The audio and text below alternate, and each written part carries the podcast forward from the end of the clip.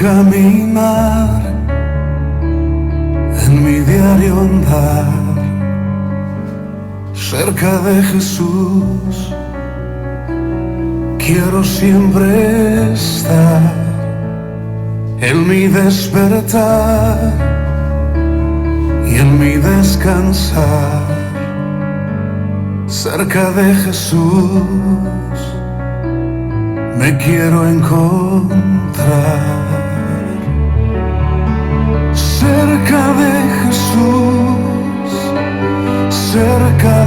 Jesús.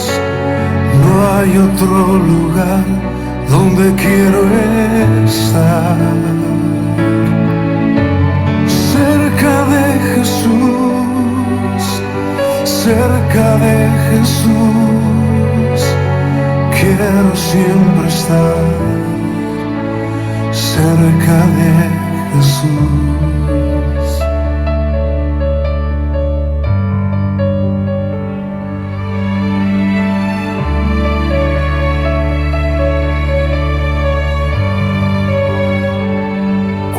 Llegue el fin de mi vida aquí,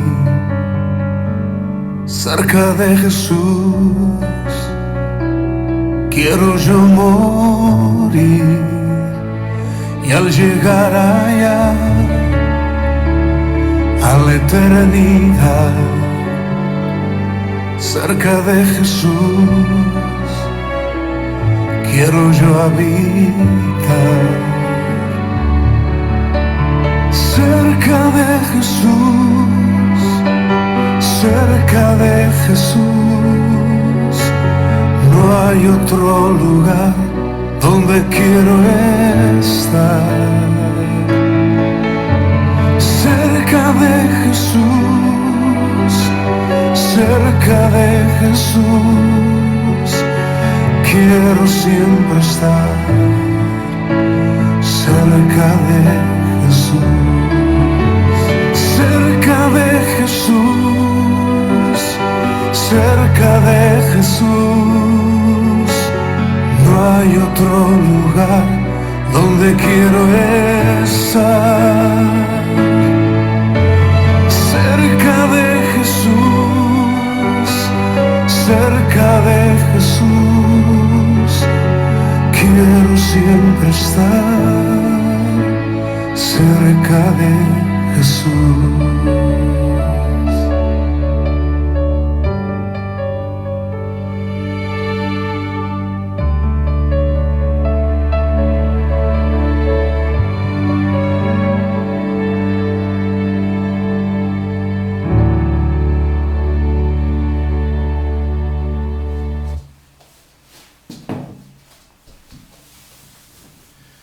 Buenas noches y bienvenidos a otra de nuestras, otra de nuestras cápsulas, mensajes desde el aislamiento. Esta noche quisiera eh, comenzar, antes de pasar a un versículo de la Escritura, me gustaría hacerte una pregunta. ¿Te has dado cuenta que hay ciertas actitudes, ciertos hábitos, que aunque han pasado los años, no has cambiado? ¿Te has dado cuenta que muchas veces tratamos de cambiar ciertos hábitos de conducta, ciertas actitudes que tenemos ante la vida o ante las personas, pero no tenemos victoria?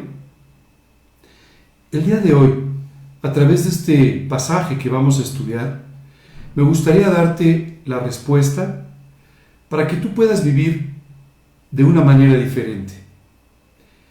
Muchas veces nosotros trabajamos en tratar de cambiar hábitos de conducta. Tratamos de levantarnos un poco más temprano, tratamos de dejar de comer o de comenzar a comer ciertas cosas. Pero la realidad es que en los hábitos más importantes normalmente no tenemos victoria. Quiero decirte que los hábitos no son sino la repetición sistemática de nuestras actitudes. Es decir, a veces tú no puedes cambiar un hábito porque hay una actitud atrás de ese hábito que no has podido cambiar. Y entonces, una y otra vez, ante ciertas circunstancias, vuelves a repetirla. ¿Por qué vivimos de esta manera? Porque las actitudes provienen de nuestras motivaciones, de las intenciones de nuestro corazón. Déjame leerte este versículo en la epístola a los Colosenses, capítulo 3, versículos 23 en adelante. Continúa diciendo, y todo lo que hagáis, haced de corazón como para el Señor y no para los hombres. Esta noche me gustaría preguntarte, ¿por qué actúas de la forma en la que lo haces? ¿Cuál es tu motivación para vivir como vives o para actuar como actúas? Esto es muy importante, porque mientras la motivación no cambie en tu corazón, seguirás repitiendo las mismas actitudes y eventualmente los mismos hábitos, buenos o malos. A los malos hábitos los llamamos vicios. Pero lo importante es que tú y yo corrijamos las, intenciones, las motivaciones de nuestro corazón. ¿Cómo podemos estar seguros de ello? Muchas veces tú y yo actuamos de una determinada manera que pareciera estar revestida con bondad, pero en el fondo hay motivos egoístas, hay motivos de querer llamar la atención, de sobresalir, de obtener ciertas ventajas, en cuyo caso, aunque tus actitudes puedan ser incluso premiadas por las personas, nunca estarán de acuerdo con los principios de la escritura y no podrán agradar a Dios. ¿Cómo podemos entonces estar seguros de que las intenciones de nuestro corazón son correctas cuando además hay todos estos eh, sentimientos, todas estas cosas en medio que pueden distorsionarlas? El versículo otra vez nos da la respuesta. Todo lo que hagáis, hacedlo de corazón como para el Señor. Este es un escrutinio muy importante para nuestras motivaciones. Esta motivación, esto que te lleva a actuar de una determinada manera, ¿lo estás haciendo con todo tu corazón para el Señor o lo estás haciendo para agradar a los hombres? O incluso para agradarte a ti mismo. Esto es especialmente importante en momentos como los que estamos viviendo, porque muchas veces nuestras intenciones no son manifiestas porque como estamos todos los días, todo el día, conviviendo con otras personas, a veces fingimos o a veces queremos presentar una actitud que no es la que necesariamente tenemos. ¿Sabes?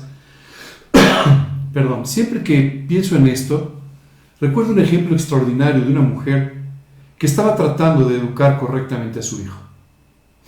Y una tarde el muchacho estaba realmente incontrolable. Corría por todos lados, no hacía caso, hasta que esta señora finalmente tomó la decisión de llamarle la atención, sentarlo en una silla y decirle, no te puedes mover de aquí. El niño le contestó, mamá, por fuera estoy sentado, pero por dentro sigo corriendo. Muchas veces tú y yo reflejamos esta actitud que es completamente equivocada o movida por motivos equivocados y es por eso que no podemos tener victoria en ella, porque en el fondo queremos seguir corriendo. Hoy te pido que hagas un balance de todos estos hábitos, de todas estas actitudes en las cuales no has podido tener victoria. Y ahora, en la soledad, en el aislamiento, en un compañerismo reducido, salen con más facilidad. Tal vez no estás en la soledad, tal vez todo lo contrario. Ahora estás con tu esposo, con tu esposa, también con tus hijos. Y entonces, lo que antes la distancia hacía que fuera mucho más suave y relajado, Ahora la cercanía lo irrita y lo exacerba. Hoy solo te quiero decir que esto que sale no tiene que ver ni con el exceso de compañerismo, ni con la falta de compañerismo, sino con la manifestación de los motivos qué hay en tu corazón. Hoy tú y yo tenemos que aprender a limpiar nuestra vida. Y la mejor manera de hacerlo es examinar nuestros pensamientos, nuestras ideas, nuestros proyectos, nuestras acciones, nuestras actitudes, a la luz de lo que dice aquí la palabra, haciéndolo de corazón como para el Señor. Cada una de las cosas que pensaste e hiciste el día de hoy, podrías con toda honestidad llegar delante de Dios y decir, Señor, todo esto lo hice con un corazón limpio para ti. Si no es así, estás encontrando el motivo por el cual no tienes victoria en tus actitudes y seguro estarás solamente consolidando día a día tus hábitos.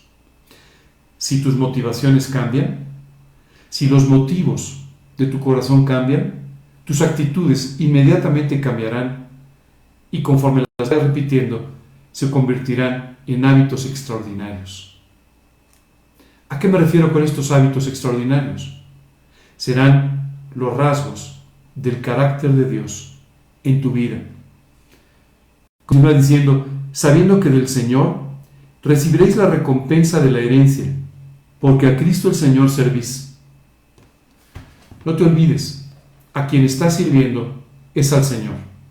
Cuando todos los días tú vas a tu trabajo, cuando comienzas tu negocio, tus actividades, tus quehaceres domésticos, tu escuela, todas estas cosas en el fondo, tú y yo deberíamos hacerlas para el Señor con todo nuestro corazón, porque es a Él a quien servimos, no a nuestros jefes, no a los amos humanos, no a, las personas a las que les debemos de alguna manera cierta sujeción, sino simplemente al Señor. Cada cosa que hagas, hazla con el conocimiento de que estás sirviendo al Señor con todo tu corazón. Y esto sin duda va a llevarte hacer las cosas de una manera muy diferente. Dice la epístola de los Hebreos, por tanto es necesario que con más diligencia atendamos a las cosas que hemos oído, no sea que nos deslicemos. Yo no sé cuántos estudios has escuchado en tu vida. Hoy estaba haciendo algunas cuentas y creo que llevamos eh, 21 o 22 eh, cápsulas. Así es que si tú has estado siguiéndonos desde el principio, pues en los últimos 30 días tú has recibido al menos unos 23 o 24 mensajes o predicaciones de la Biblia.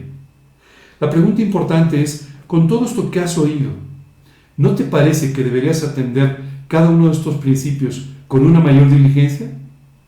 Hoy tienes la gran oportunidad de ir al fondo de tu corazón, hacer un inventario de tus motivaciones y permitirle a Dios que transforme esos motivos por los que vives.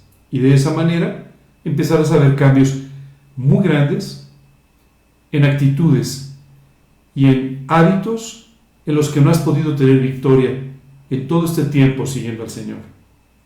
Seguramente, si tú eres por primera vez nuestro invitado, si eres la primera vez que tú te conectas a estas cápsulas, seguramente esto te llamará la atención. Pero quiero decirte que de lo que estamos hablando hoy es el fondo de la doctrina cristiana. Déjame te explico por qué.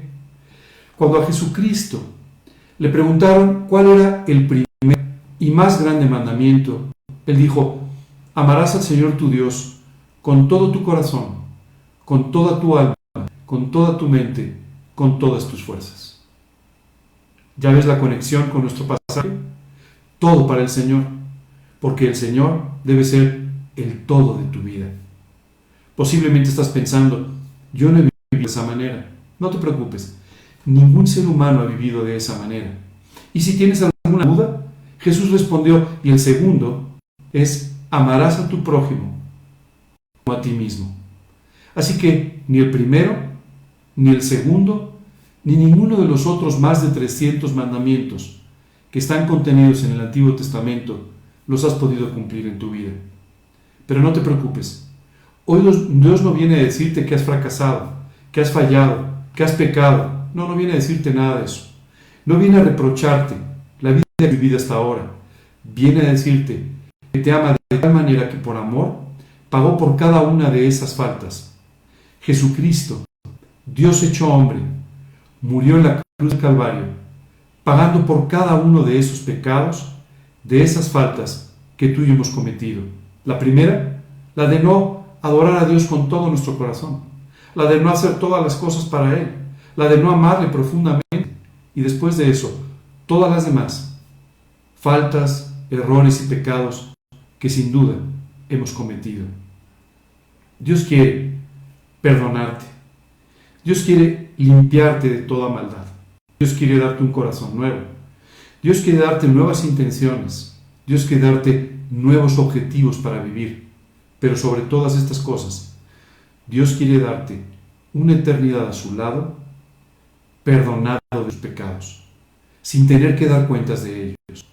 Qué gran oportunidad tienes el día de hoy. La oportunidad de empezar de nuevo. Dios es el Dios de las segundas oportunidades. Y hoy, hoy te está dando una oportunidad. Me gustaría terminar este breve mensaje con una oración. Si tú quieres este día pedirle a Dios que se convierta en el centro de tu vida, en el Señor de tu vida, que te salve de tus faltas y que te dé un corazón nuevo que pueda alabar, honrar y hacer todas las cosas en el nombre de Dios. Te pido por favor que ores ahora conmigo y que en tu corazón repitas las palabras con las que yo le voy a pedir a Dios. En la segunda parte de la oración, hoy voy a orar contigo, que nos sintonizas desde hace tiempo, que conoces al Señor Jesucristo, que tienes una relación personal con Él, pero que hoy finalmente quieres pedirle que haga una limpieza total de las intenciones y motivaciones de tu corazón para finalmente darte una victoria total sobre tus actitudes, sobre los hábitos que no has podido cambiar en la vida. Te pediría por favor que cierres tus ojos, que inclines tu rostro como una señal de respeto y que me acompañes en esta oración. Señor, hoy quiero darte muchas gracias porque me has mostrado que, a pesar de haber fallado en muchas ocasiones en mi vida, a pesar de haber pecado contra ti, a pesar de haber cometido muchos actos, haber pensado muchas cosas equivocadas, hoy tú me confirmas que me amas y que en la cruz del Calvario pagaste por mí.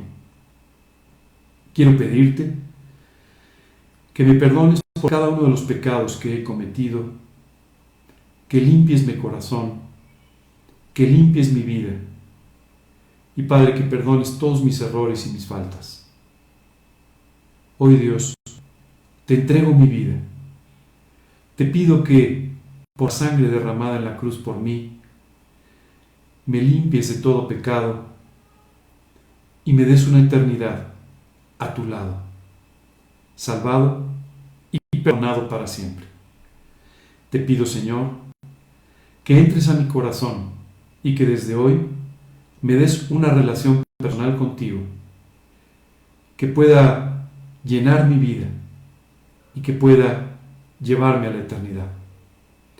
Te lo pido, Señor, sin confiar en mis obras, sin confiar en nada que yo haya hecho, sino solamente en la sangre derramada en la cruz por mí, en el nombre de Cristo Jesús y para su gloria. Amén. Y Señor, hoy vengo delante de ti reconociendo que hay actitudes en mi vida que están equivocadas, que hay hábitos equivocados en mi vida sobre los que no he podido tener victoria a pesar de haber caminado tanto tiempo contigo.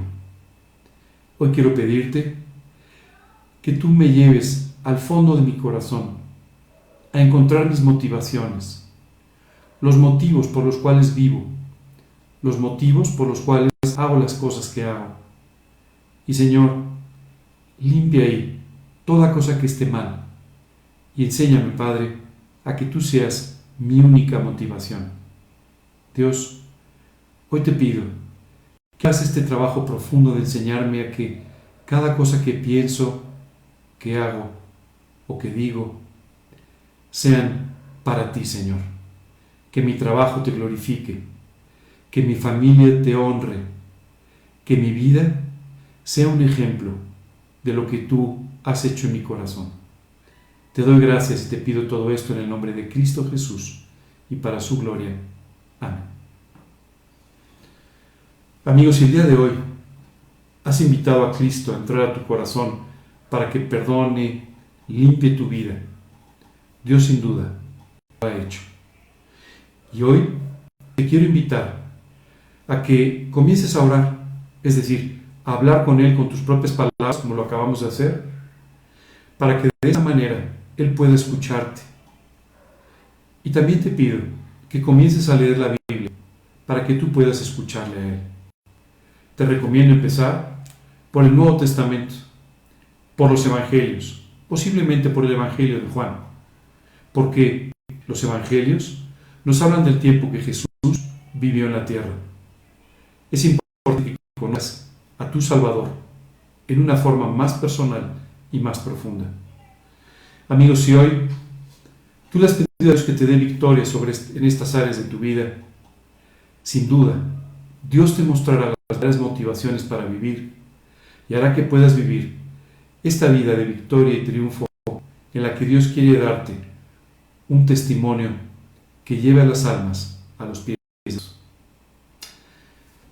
Me gustaría terminar el día de hoy con una canción que quiero compartir con ustedes e invitarlos a que nos acompañen el próximo miércoles. El día de mañana es martes, no tenemos cápsula, pero sí el próximo miércoles a las 9 de la noche.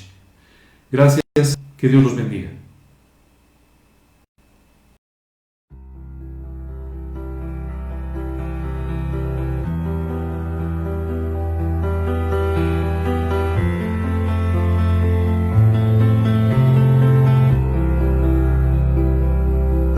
Eras tú,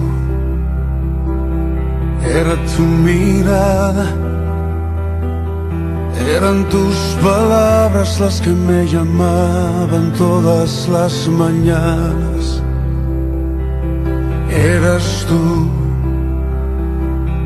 era tu sonrisa.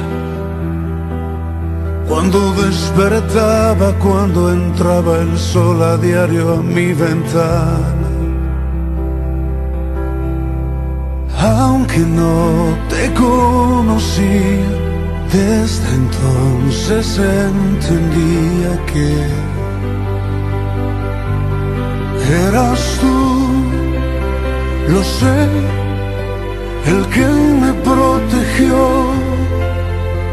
cuando perdí mi rumbo y me alejaba de tu amor. Eras tú lo sé, el que me levantó, me puso en su regazo y restauró mi corazón. Eras tú, yo no lo entendía, el que con amor para traerme a ti mi corazón hería eras tú. Yo no lo sabía, que cuando crucé por el desierto aquel me hacías compañía. Aunque no te conocí, desde entonces entendía que eras tú lo sé, el que me protegió cuando perdí mi rumbo y me alejaba de tu amor. Eras tú, lo sé, el que me levantó, me puso en su regazo y restauró mi corazón. Me guiabas con tu mano, buen pastor. Mm, mm.